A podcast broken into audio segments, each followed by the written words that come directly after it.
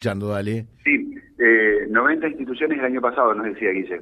Sí, sí. Y este año ya tenemos confirmadas hasta ayer, porque se seguían sumando y se seguían eh, llamando para, para interiorizarse, ya tenemos hasta ayer confirmadas 150 instituciones, entre instituciones educativas de todos los niveles, que hay 77 instituciones educativas y eh, 73 eh, instituciones entre eh, ONG, asociaciones civiles, clubes, bueno, todo lo que forma parte. Así que bueno, con muchísima expectativa, sobre todo porque sabemos lo que genera este desfile, no solo por el festejo de la fecha patria, sino que también forma parte de la identidad de Reconquista y creo que fue una decisión política de Henry excelente allá por el año 2016 de volver a retomar estos desfiles que se habían lamentablemente discontinuado y que, es evidente, digo, cómo lo tenemos en el en el sentir de la, de la sociedad, quién no tiene un recuerdo de su juventud, de haber participado de estos desfiles y la oportunidad de tener en un mismo lugar, un mismo día, eh, conocer el despliegue que tiene sobre todo de instituciones la ciudad de Reconquista. Y la verdad que eso es lo que nos llena de orgullo, vuelvo a repetir, no solo para festejar la fecha patria, como es la declaración de la independencia, sino también para vivir esta fiesta de toda la comunidad de Reconquista y asombrarse, como nos pasa todos los años, asombrarnos de la cantidad de instituciones y por ahí instituciones que no conocemos, que no sabíamos que estaban en la ciudad de Reconquista y vemos el despliegue que tienen, la trayectoria que tienen y la verdad que eso nos pone muy contentos. Bueno, eh, con más razón habrá que ser puntual en el arranque, ¿no? Sí, sí, por supuesto. Y obviamente recordar, digo, más allá de todas las instituciones eh, civiles y, las instituciones educativas, obviamente eh, el desfile de las fuerzas de seguridad y el desfile de las fuerzas militares también eh, confirmado, obviamente van a estar presentes. Así que eh, puntual va a arrancar. Recordemos que el itinerario comienza un tiempo antes, ya el día eh, sábado por la noche, ya tenemos la tradicional cena de gala organizada por por el Club de Leones, el municipio le, le, le, confía al Club de Leones, esta gran institución que tenemos en la ciudad, la organización de la cena de gala, eh, y ya el domingo temprano por la mañana, después del izamiento de la bandera, a las nueve de la mañana, está el Tedeum ecuménico en la iglesia catedral, para, una vez que finaliza, a las diez de la mañana, comenzar ya con el desfile eh, cívico-militar eh, que se va a desarrollar, bueno, durante, durante la mañana, y a la noche algo muy importante que se ha agregado a los festejos para cerrar este broche de oro de los festejos del Día de la Independencia, eh, a las 20, 30 horas en la iglesia catedral vamos a tener una gala lírica con una soprano y un tenor que la verdad que le van a poner también la, el, broche de oro a, todos los festejos de, de, la declaración de la independencia. José, bueno, voy a citar a José Carlos. No, no sería periodista si no le preguntara por las usurpaciones. Eh, ¿Qué, ¿Qué tienen para decir estos del gobierno municipal? A ver, eh, primero obviamente que es muy lamentable estos hechos y, y la verdad que uno no puede dejar de mirarlo también en el contexto en que estamos viviendo. Digo, en el contexto en términos electorales. Estamos a una semana de las elecciones y yo cada vez creo menos en las casualidades. Eh, lamentablemente... Está motorizado. Eh, lamentable, no, cada vez creo menos en las casualidades.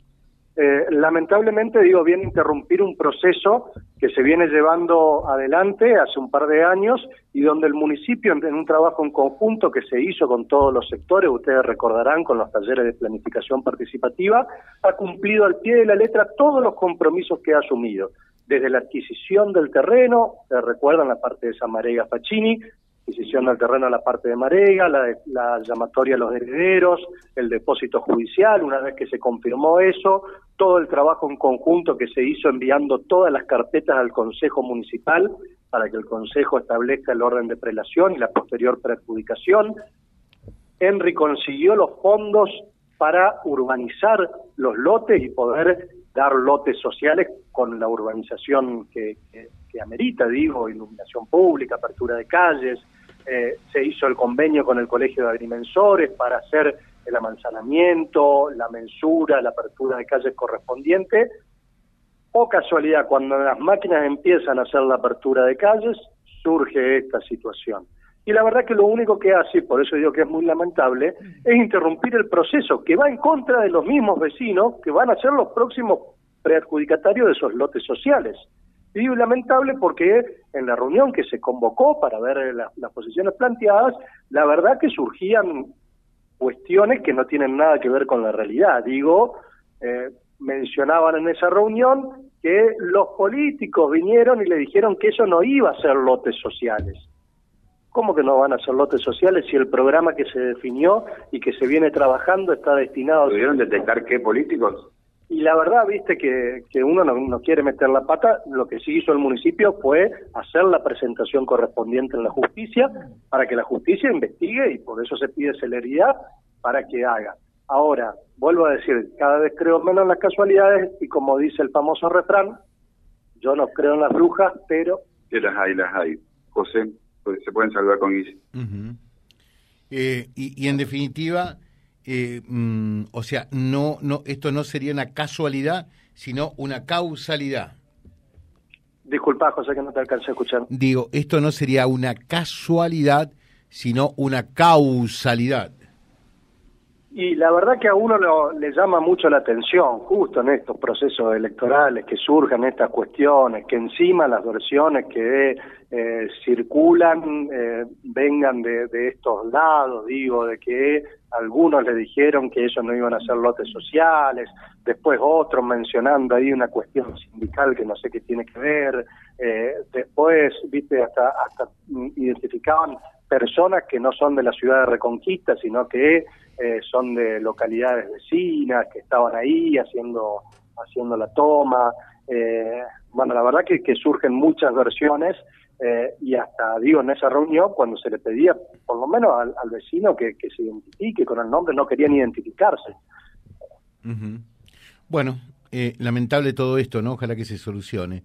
Eh, Esperemos que... sí, por eso digo, en esto hay que ser muy claro, el municipio siempre tuvo la misma postura, el municipio, además de explicarle todo este proceso que, mencionaba recién, eh, se les dijo claramente, el municipio hizo la denuncia correspondiente eh, y también dejaba en claro, dejar en claro que en Reconquista existe una normativa quien, que quien cometa el delito de usurpación está automáticamente excluido de cualquier beneficio de acceder a un lote social o un plan de vivienda. Esto hay que dejarlo bien en claro para que no se confundan los vecinos que no lo hagan confundir.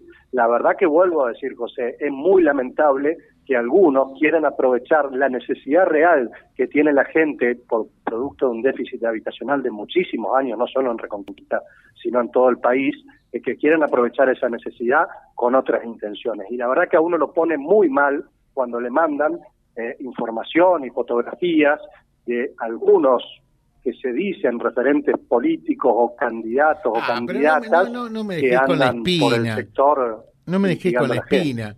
Tirame algún nombre que te tiraron, total no nos escucha nadie. Un nombre, por lo menos. Se va a ampliar en, ya se va a ampliar la denuncia y bueno, obviamente, seguramente a ustedes... Hablando de integrante de lista, ¿no? Eh, seguramente a ustedes le La información que tengo voy bien, hay un integrante de lista. Ah, seguramente le habrán llegado. Acá yo tengo uno más bonito que me va a contar quién es. Seguro. Gracias, Guillermo. Gracias, muy claro, eh, muy amable. ¿eh? Un abrazo, José, y obviamente volver a invitar a toda la ciudadanía a participar de los festejos patrios. en sí, el, lo que nos están preguntando, el desfile como tal comienza a las...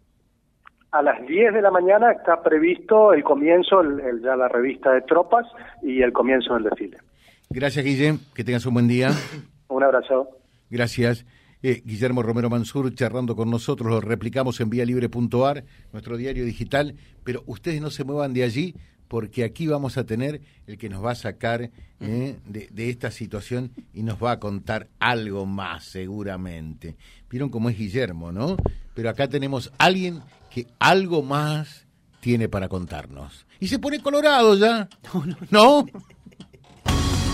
www.vialibre.ar, nuestra página en la web, en Face, Instagram y YouTube. Vía Libre Reconquista. Vía Libre. Más y mejor comunicados.